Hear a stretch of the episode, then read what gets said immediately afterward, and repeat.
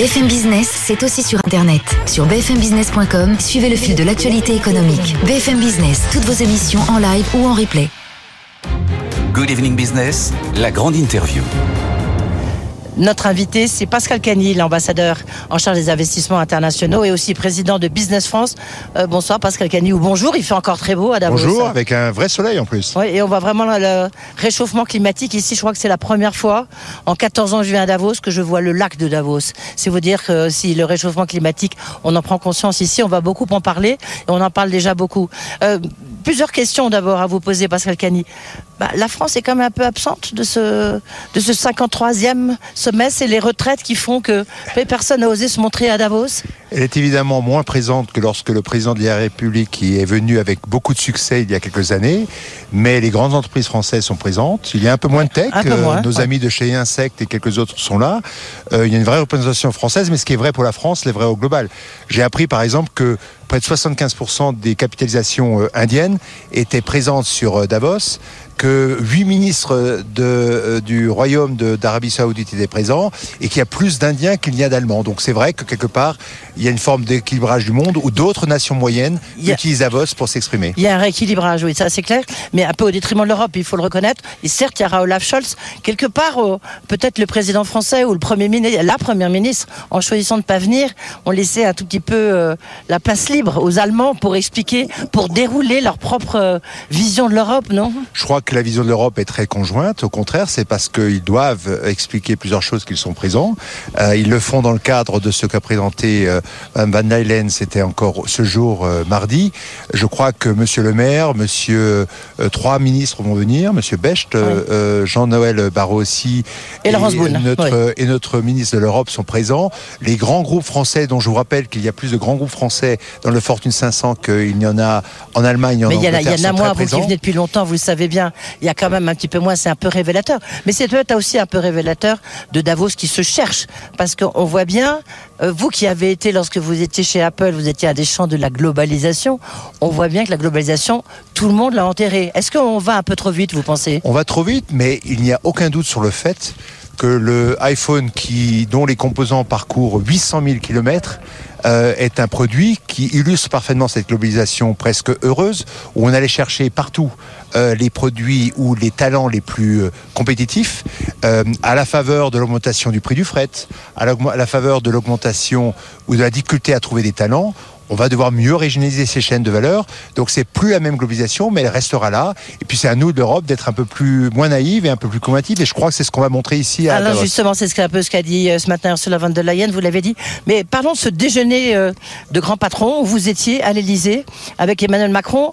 En fait, euh, en fait un peu une, une riposte, une riposte, enfin essayer de trouver une riposte euh, au mécanisme d'IRA qui a été créé par les Américains, qui est si efficace. Euh, Expliquez-nous d'abord un peu l'ambiance de ce, de, bon, de ce déjeuner. Vous allez me dire c'est forcément formidable, mais à part ça, est-ce que vous avez le sentiment qu'il y a quand même des solutions rapides Que je crois se- qu'il n'est pas de mon propos de parler de ce déjeuner qui doit répondre aux règles mêmes qui sont ici, c'est la loi de Chatham, mais il est clair que, au contraire, ça illustre le fait que les Français euh, travaillent et chassent euh, en meute, ou du moins en équipe. C'est d'ailleurs tout le thème de ce qu'on a développé chez Business France avec le concept du Team France Invest, du Team France Export. Et dans, ce, dans un tel déjeuner ou ce genre de préparation, il s'agit effectivement d'avoir une forme de cohérence dans ce qu'on dit. Et je crois que les Français sont très présents.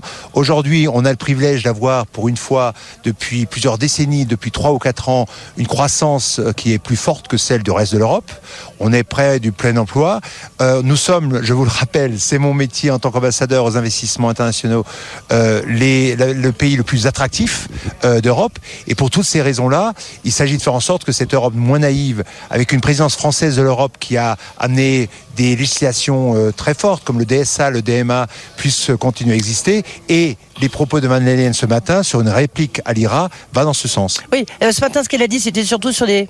euh, on voit bien sur la crise de l'énergie, sur l'hydrogène, sur la transformation incroyable qu'on va connaître dans tout ce qui est les technologies innovantes, les technologies propres, qu'il fallait être plus rapide et efficace. C'est un peu le problème de l'Europe où on discute encore de c'est quoi le mot innovant parce que si vous n'êtes pas innovant dans une technologie, ben vous pouvez pas avoir des subventions. Alors qu'aux États-Unis, vous arrivez, vous présentez votre projet et on signe en bas quoi. Vous savez, il y a longtemps que je ne décris plus l'Europe. L'Europe Ah. est une réalité qui a grandi avec toute cette génération, une Europe Merci. qui produit encore plusieurs dizaines d'unicornes, une Europe qui a des positions dominantes sur certains sujets et puis qui montre finalement la voie, c'est ce que on montre aux Américains sur la transition écologique et dont on doit être très fier. Donc l'Europe, elle est ce qu'elle est, elle euh, vit avec ses crises, avec une guerre euh, à ses frontières.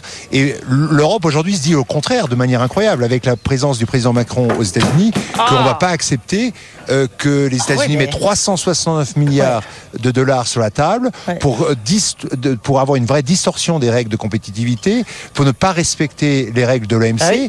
Et le président a été le premier à le dire. Aujourd'hui, de manière concrète, euh, avec le, le Conseil européen dans quelques jours, on va agir. Et je crois que c'est ça, c'est très sain. Et donc c'est ça qui doit intéresser euh, les entrepreneurs, euh, les citoyens de- d'Europe. Justement, il y, a, il y a le sommet franco-allemand qui avait été déplacé. Finalement, il aura quand même lieu, a priori, ce week-end avec Olaf Scholz.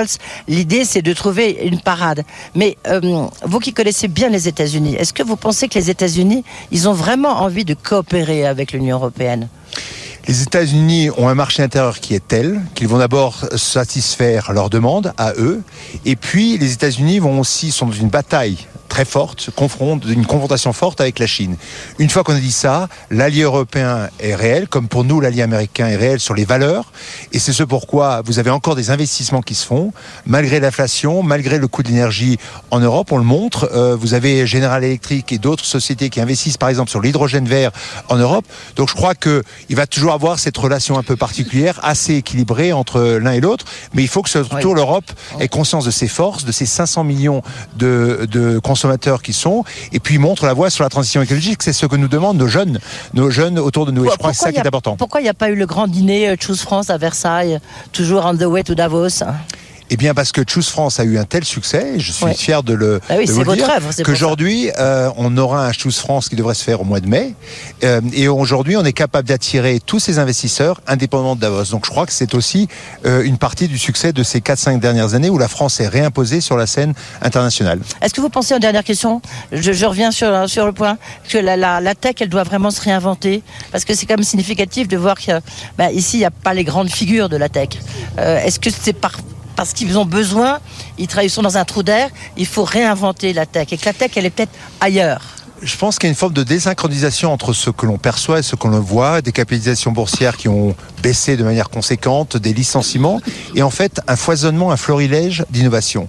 Il suffisait d'être au CES, il suffisait de comprendre ce qui se passe sur euh, les processeurs, le cloud, il suffit de comprendre comment on va finalement pouvoir faire du, de la capture de carbone pour vous dire qu'aujourd'hui, à un moment donné où le nombre de dépôts n'a jamais été aussi important, où la France d'ailleurs euh, continue à augmenter, que la tech est une des solutions des problèmes. Et je crois que derrière ce que vous pensez, c'est-à-dire une tech qui est challengée, il y a encore et toujours des ingénieurs qui créent. Et sachez que les Français sont très prisés là-dessus et continuent à créer. Merci. Oui, c'est vrai que la tech française, elle se porte, elle se porte bien paradoxalement. C'est pour ça qu'on regrette qu'elle soit, à part euh, Ledger, après Insect, qu'elle soit un petit peu absente ici. On reviendra encore plus fort dans moins d'une année. Voilà, Merci. comme ça c'est dit. Pascal Cani, donc le monsieur euh, ambassadeur des investissements internationaux et patron de Business France, était notre invité ici à Davos.